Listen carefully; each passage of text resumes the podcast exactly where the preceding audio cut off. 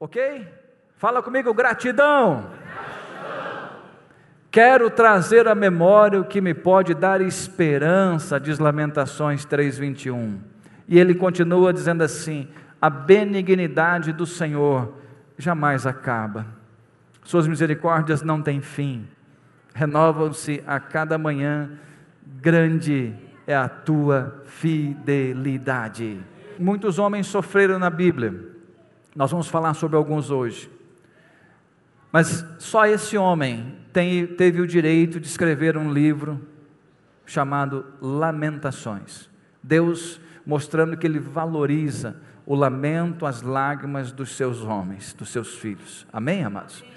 Eu não sei se você consegue captar nesse texto, mas esse homem ele diz assim: "Eu tomo uma decisão. Eu quero trazer à minha memória o que me pode dar o quê?"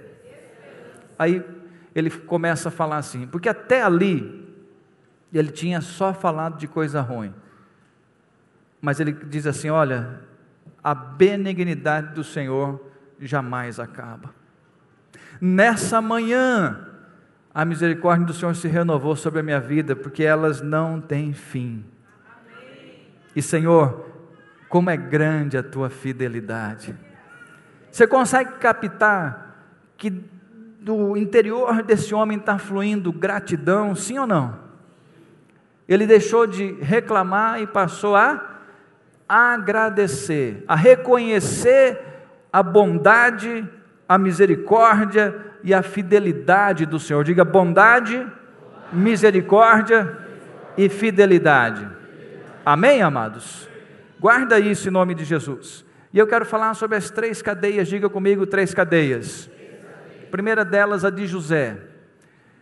Gênesis 39 diz: Então o Senhor de José o tomou e o lançou no cárcere, no lugar em que os presos do rei estavam encarcerados, e ele ficou ali no cárcere. Rapidamente, para trazer a sua memória, José foi aquele menino que sonhou, contou o seu sonho a seus pais, a seus irmãos, e por inveja, os seus irmãos o colocaram numa cisterna, depois o venderam como escravo por Egito, e como escravo ele foi parar na casa de Potifar ali na casa de Potifar, Deus o honrou porque ele continuava temente a Deus, mas ali a mulher de Potifar, que era não temia Deus, colocou os olhos em José e tentou deitar-se com José. José fugiu dela, mas ela ficou com a capa de José. Chega o seu senhor e José é lançado na prisão porque o marido ouviu a mulher mentirosa, enganadora, e injustamente José é lançado na cadeia. A cadeia número 2, que não é na verdade cadeia, mas é uma cova. Daniel 6 diz: Então o rei deu ordem e trouxeram Daniel e o lançaram na cova dos leões.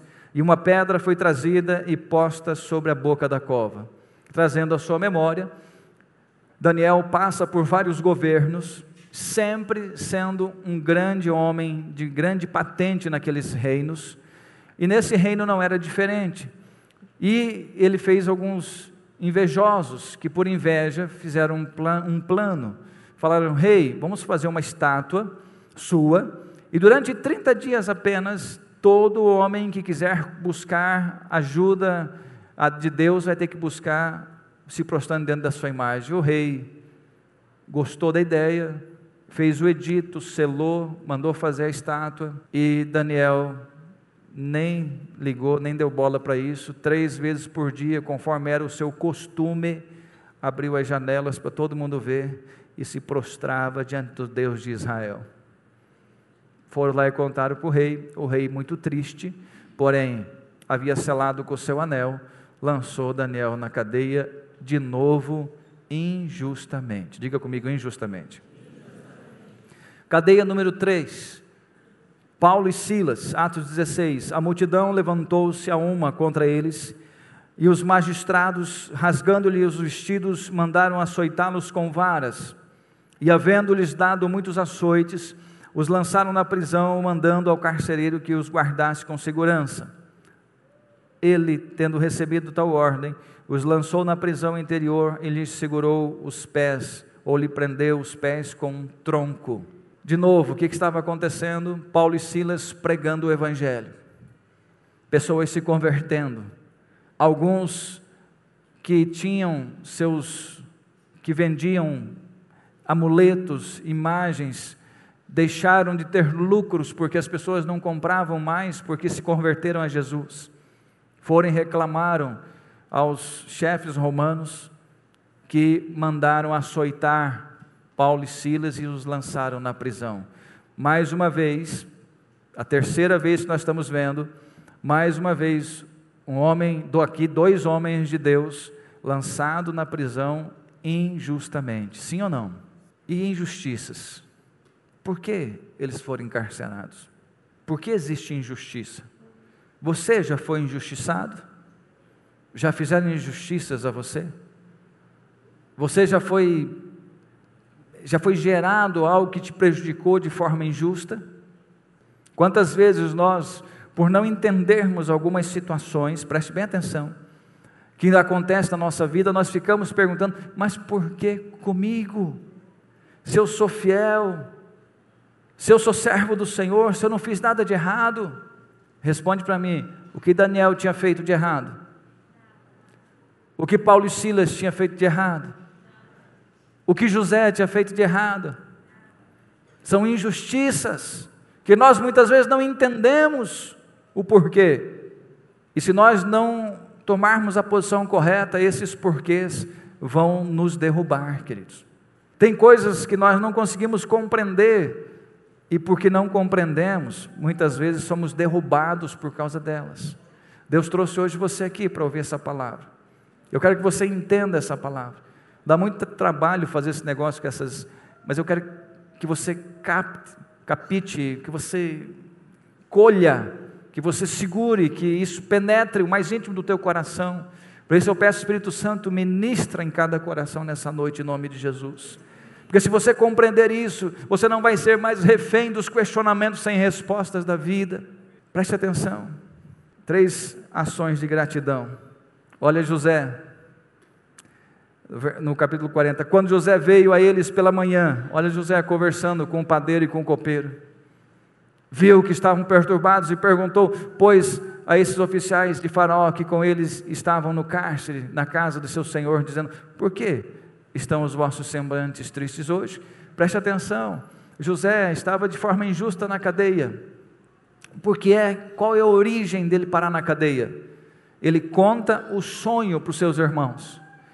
E dali começa a desgraça dele. Ele tem um sonho, ele tem a revelação do sonho e começa a desgraça dele. Esses dois homens têm um sonho, cada um, estão perturbados por causa do sonho. José ouve o sonho e tem nele a, a, o dom de Deus para interpretar. Deus colocou esse dom neles. Ele poderia ter pensado assim: a última vez que eu interpretei sonho, eu me lasquei. Quer saber? Se virem vocês com a interpretação de vocês, que eu vou, estou bem aqui, cheguei aqui, eu não era ninguém, eu já estou comandando esse pedaço aqui, vou me lascar de novo? Eu não, ele não conseguiu. Sabe por quê? Porque ele era um homem de Deus.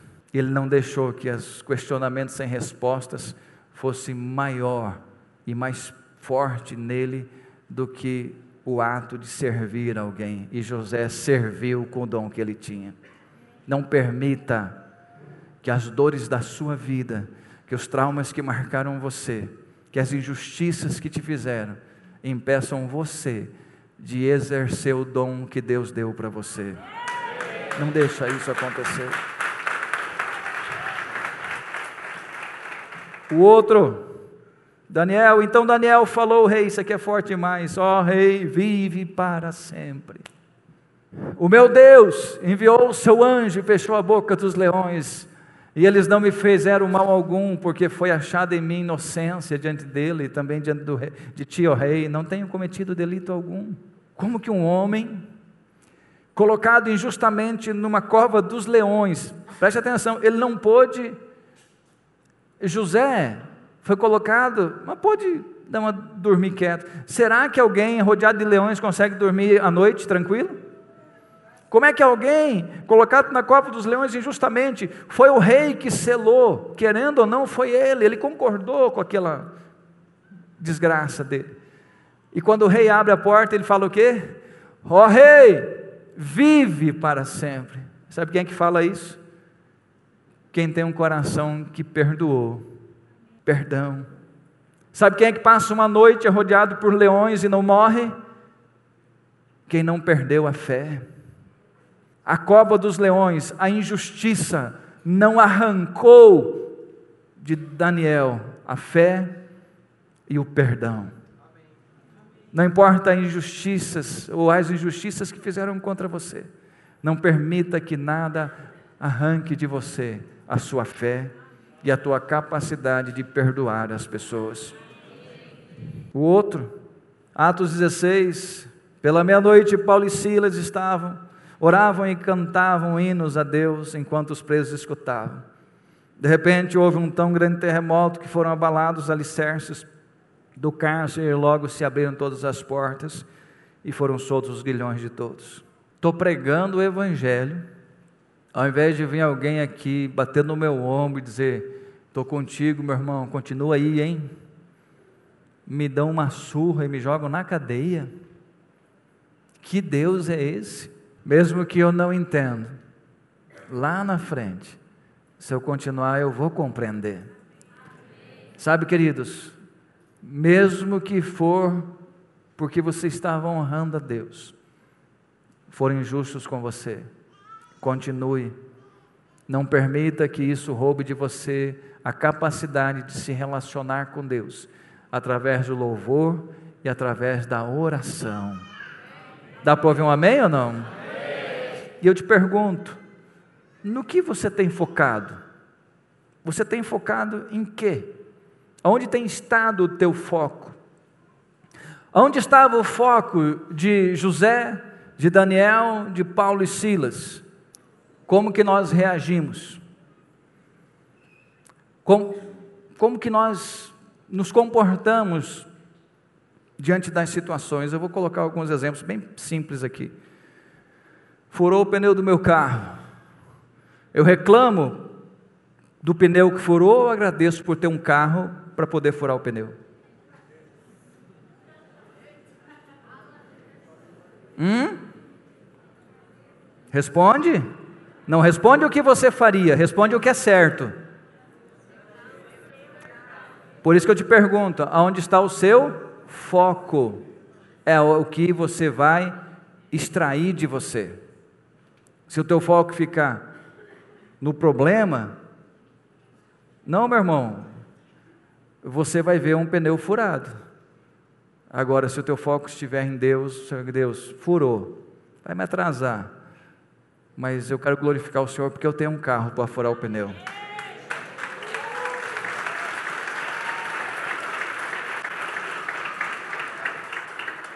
Reclamo do meu cônjuge ou agradeço porque eu não estou sozinho?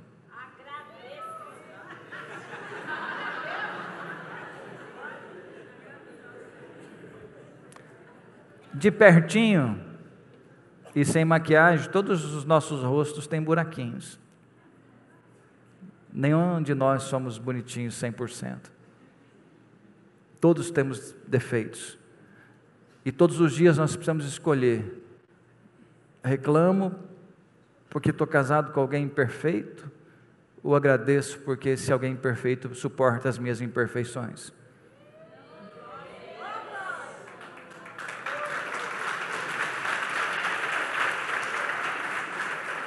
Amanhã é segunda-feira, hein? Você pode dizer: Dai-me força, Senhor. Reclamo por ter que ir trabalhar ou agradeço porque eu tenho um trabalho? Você pode falar assim: Meu Deus, eu vou ter que aguentar aquele chefe de novo. Quem trabalha aqui na igreja, hein? Vou ter que aguentar aquele chefe. vou ter que aguentar aquele chefe de novo. Ou Deus, obrigado porque eu tenho um chefe para aguentar. Muitos queriam ter e não têm. Estão procurando. São 20 milhões no Brasil. Você escolhe o que você quer fazer. Aonde está o teu foco? Eu estou dando pequenos exemplos de pequenas coisas para que nós possamos entender o que essa palavra tem para nos ensinar nessa noite. Dá para ouvir um amém ou não? Eu não posso, não tem como, é impossível eu controlar os acontecimentos da vida. Porém, eu posso controlar como é que eu vou reagir a cada acontecimento. Isso eu posso. Você não pode impedir que algumas coisas aconteçam, mas como é que eu vou reagir àquilo que aconteceu? Isso está no meu poder. Dá para ouvir um amém ou não? Amém. Agora, olha o que a palavra diz: aquele que sai levando a sua semente, continua para mim, para aquele que sai chorando, levando a semente para semear, voltará com cânticos de júbilo, trazendo consigo os seus molhos. Salmo 126, 6. Repete comigo: as sementes, se espalham, sejam boas ou sejam más. Amém? Plante sementes boas e você vai ter sua colheita. Você concorda comigo que, pela ordem, José, Daniel, Paulo e Silas plantaram boas sementes? Então vamos ver as colheitas de gratidão que eles tiveram? Olha o que acontece com José no capítulo 47. José, pois, estabeleceu a seu pai e seus irmãos, dando-lhes possessão na terra do Egito, no melhor da terra, na terra de Ramsés, como o faraó ordenara. E José sustentou de pão seu pai, seus irmãos e toda a casa de seu pai, ou seja, todo Israel segundo o número dos seus filhos. Olha o que acontece com um homem que, mesmo estando nas cadeia, na cadeia, utiliza o seu dom e o seu dom o leva para o trono do Egito, sendo o segundo homem do Egito, governador do Egito. E ali, quando havia fome na terra de Canaã, ele sustenta seus, seu pai toda Israel não morreu porque ele havia utilizado o seu dom. Não permita que nada roube de você o dom que Deus colocou em você. Não permita que as injustiças da vida impeçam você de utilizar o dom que Deus te deu. Coloca ele em ação e Deus vai honrar a sua semeadura. Olha para Daniel. Pode aplaudir a palavra do Senhor.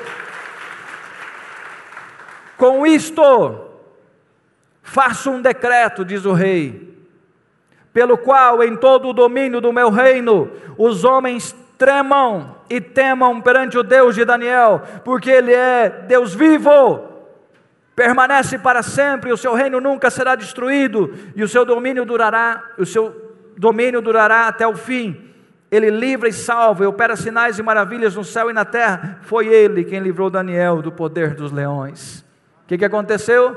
Um homem manteve a sua fé, um homem manteve o seu coração perdoador, e toda uma nação, gostando ou não, teve que reconhecer o Deus de Daniel, o nosso Deus Todo-Poderoso.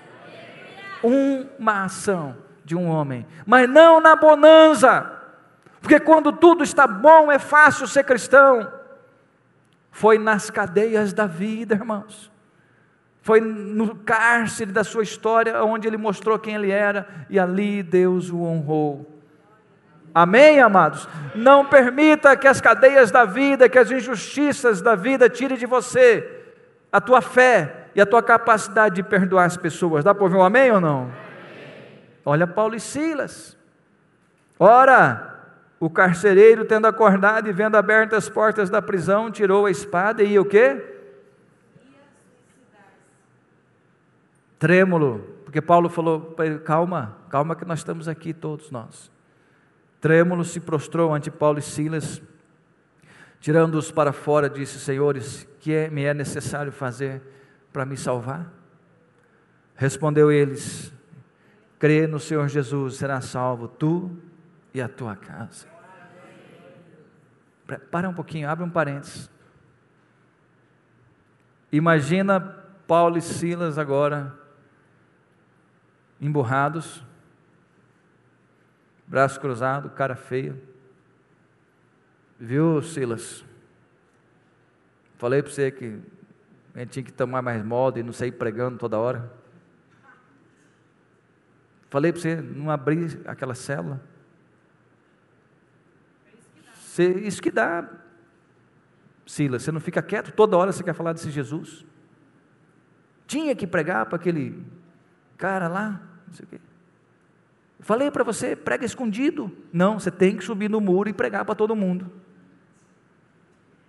Eu falei para você, vamos pregar uma vez, vamos fazer um culto uma vez por mês só. Não, você quer fazer culto terça, sábado e domingo, ainda dois cultos no domingo ainda. E célula, e célula, e célula, e agora sete dias de consagração. Eu falei para você, não faz, cara. Alguém ia se converter naquela cadeia? O céu ia se manifestar ali, queridos. Mas eles estavam fazendo o quê? Orando e adorando o Senhor. Então pregaram a palavra de Deus, e a todos os que estavam em sua casa, tomando-os ele consigo naquela mesma hora da noite, lavou-lhes as feridas, e logo foi batizado ele e todos os seus. Quando você, mesmo nas cadeias da vida, continua sendo um homem de Deus, de oração e de adoração a Deus. Mesmo quando você não sabe cantar, você pede por mão colocar uma música que você gosta, porque você não sabe cantar, mas você está adorando a Deus do teu jeito. Amém, amados? Deus vai fazer com que aquele ambiente seja tomado e as pessoas sejam salvas. Aleluia, Pai. Fala comigo, colheitas de gratidão. Sabe como é que tem que estar seu coração? Assim, ó. Pois tenho para mim, pois tenho para mim que as aflições deste tempo presente não se podem comparar com a glória que em nós há de ser revelada.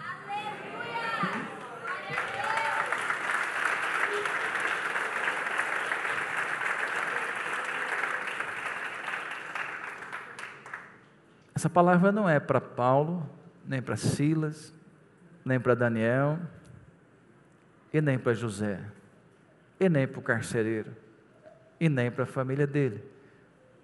Essa palavra é para nós hoje. Como estão as nossas ações de gratidão? Como está o nosso coração? Mediante aos porquês não respondidos, as injustiças que nos fizeram, que não se explica por que até hoje. E aí nós temos várias pessoas que continuam até vindo às igrejas, mas não estão na mesma, não estão respondendo na mesma proporção do chamado que Deus deu. Como por exemplo, ali, é, o primeiro, José, o que ele utiliza é o seu dom. Quantos dons paralisados nós temos, porque nós não tomamos a decisão que Jeremias tomou. Eu sei que a coisa é feia, Deus. Eu sei que a injustiça foi grande mas eu quero trazer à memória o que pode me dar esperança. Eu tomo essa decisão. E se o Senhor me chamou para ser levita, eu vou ser um levita. O Senhor me chamou para ter uma célula, eu vou ter uma célula. O Senhor me chamou para ser um servo fiel na sua casa, um cooperador, é o que eu vou ser. O Senhor me chamou, Deus, para ser útil nessa área, é o que eu vou ser. Eu não vou negligenciar o dom que o Senhor me deu, independente das injustiças ou das cadeias da vida que eu tenha vivido. Daniel, Senhor, eu não fiz nada de errado. E Deus falou: Eu sei, Daniel, eu sei. Mas vamos jogar na cova dos leões. Eu também sei. Mas e os leões? Eu os criei, deixa comigo. E lá ele foi. Mas ali ele não perdeu a sua fé, ele não negociou a sua fé. Ele sabia que ele ia ser punido com a morte, mas três vezes por dia. Sabe, queridos, qual a punição que o mundo vai te dar? Não olhe para isso, olhe para a recompensa que o Senhor vai te dar.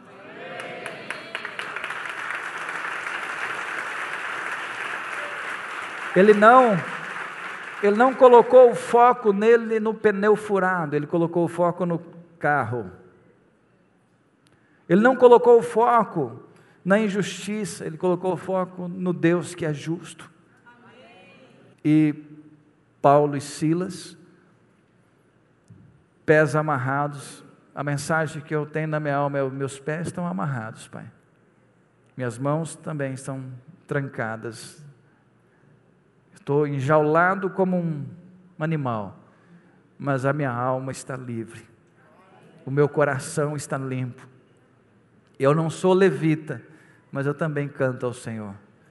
E ali ele adorou o Senhor. Deus, eu ainda não entendo, mas eu sei que lá na frente eu vou compreender, Pai. Quero convidar você a se colocar de pé em nome de Jesus. Só quem entendeu o que ouviu, dá um glória a Deus bem forte. Fala comigo, quero trazer a memória o que me pode dar esperança. Amém?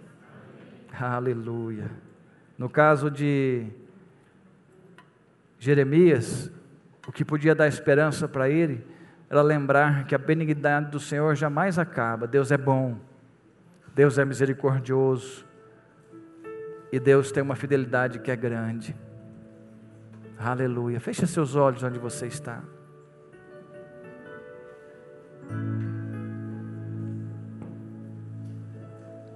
Como eu disse para você, essa palavra não é para José, não é para Daniel, e também não é para Jeremias, e não é para Paulo, nem para Silas, e nem para o carcereiro. Essa palavra ela é para nós hoje. E eu te pergunto, como está você diante das injustiças da vida? das perguntas que não têm respostas. Como é que você está diante das prisões da vida? Vai ficar lá dentro, sem entender, continuar perguntando? Ou vai adorar o Senhor, falar com Ele e o adorar? Quem vai ser você? Um novo mês se coloca diante de nós, um mês que nós declaramos um mês de plenitude. Como ser pleno se no meu coração eu me sinto injustiçado? Hoje, nessa noite, se Deus está falando com você, fala para Deus, Senhor, eu não quero ficar com meu dom preso, mas eu quero utilizar ele como foi com José, Pai. Senhor, eu não quero perder a minha fé. Eu quero ser como Daniel, que mesmo com a vida colocada em risco, ele não negociou a sua fé. E quando ele estava ali, passou a noite na cadeia, na jaula, na cova, ele pôde dizer: Viva, ó Rei, para sempre. O coração continuava limpo, Pai Senhor, eu quero ser como Paulo e Silas, que tinha o seu físico preso, mas a alma estava livre, Senhor.